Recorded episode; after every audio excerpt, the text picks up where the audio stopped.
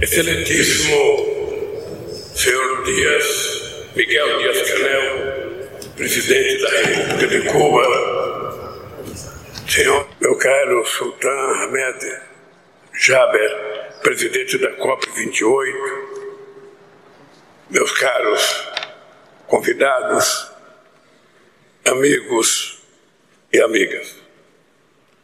Primeiro, um pouco de água.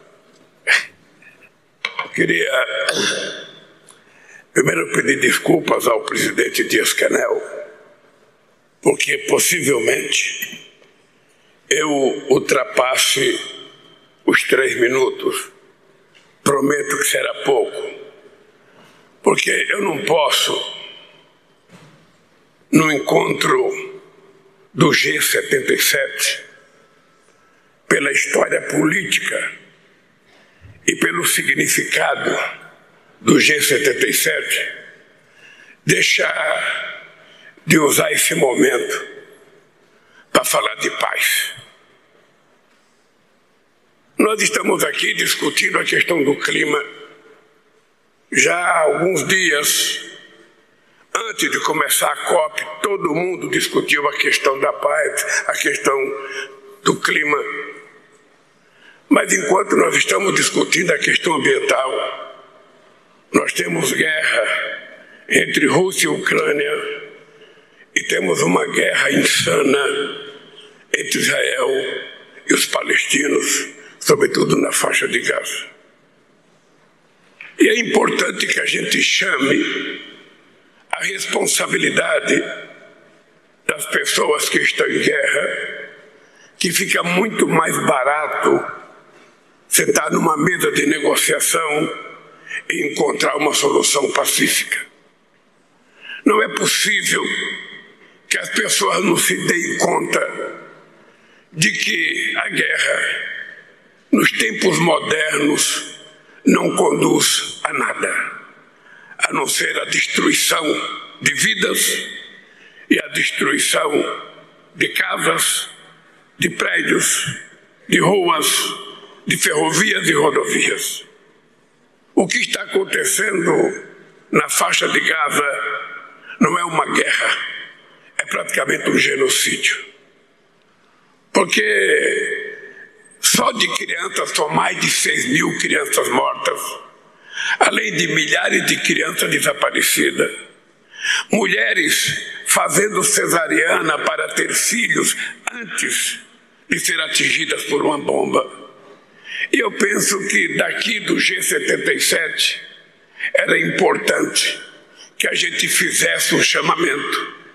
Aqueles que estão em guerra, que é hora de parar, é hora de conversar, é hora da sensatez tomar conta da alma humana para que a gente possa acreditar que nós estamos tentando salvar o planeta, não para destruí-lo com guerra, mas salvar o planeta para que a gente viva em paz. Por isso, eu queria, presidente Descarel, aproveitar a oportunidade de fazer um chamamento inclusive ao nosso secretário-geral da ONU, que já foi embora, para que a ONU dedique um esforço incomensurável para ver se conseguimos fazer um acordo e que nós, presidente dos países daqui para frente, tomemos uma atitude de que ou nós mudamos o Conselho de Segurança da ONU, ou nós colocamos mais países participando da ONU, ou a irresponsabilidade irá prevalecer sobre a sensatez daqueles que brigam por paz. Por isso, eu estou incomodado ao começar a minha fala e não poderia deixar de pedir aos que estão em guerra que parem de se matar. Feito numa mesa de negociação e vamos salvar a vida ao invés de destruí-las.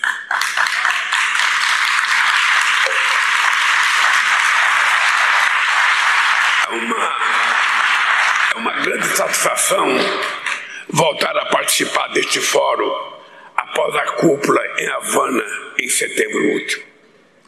Felicito o governo cubano pela iniciativa de reunir os líderes do grupo no contexto dessa COP. Hoje, em 77, foi fundamental para a criação do regime multilateral, sob a Convenção do Clima e seus principais avanços, incluindo o Protocolo de Kyoto de 1997 e o Acordo de Paris de 2015. Hoje, com 134 países membros, o G77 é o principal grupo negociador desta conferência. A coesão do grupo foi imprescindível para a histórica aprovação ontem aqui em Dubai do Fundo de Perdas e Danos. Essa é uma conquista essencial para os estados insulares em desenvolvimento e serve de inspiração para as negociações dos próximos dias. Em um contexto de crescente fragmentação geopolítica, caberá ao G77 persistir no papel de guardião do multilateralismo. A vocação de atuação coletiva do grupo foi forjada nas lutas históricas que travamos em prol da descolonização e do desenvolvimento. Os desafios impostos pela mudança do clima vão nos encontrar unidos. Vários modelos de transição ecológica em direção ao mundo descarbonizado uma transição justa não pode nos relegar à posição de produtores de commodities e exportadores de matérias-primas, nem inaugurar um novo ciclo de exploração predatória de nossos recursos naturais, em particular dos minerais críticos. Ela tem de nos permitir transformar, diversificar nossas bases produtivas e avançar na industrialização Barreiras protecionistas e medidas unilaterais impostas por países ricos, sob o pretexto da sustentabilidade, desnudam a hipocrisia da retórica do livre comércio. Os custos das transições do mundo desenvolvidos estão sendo transferidos para o sul global.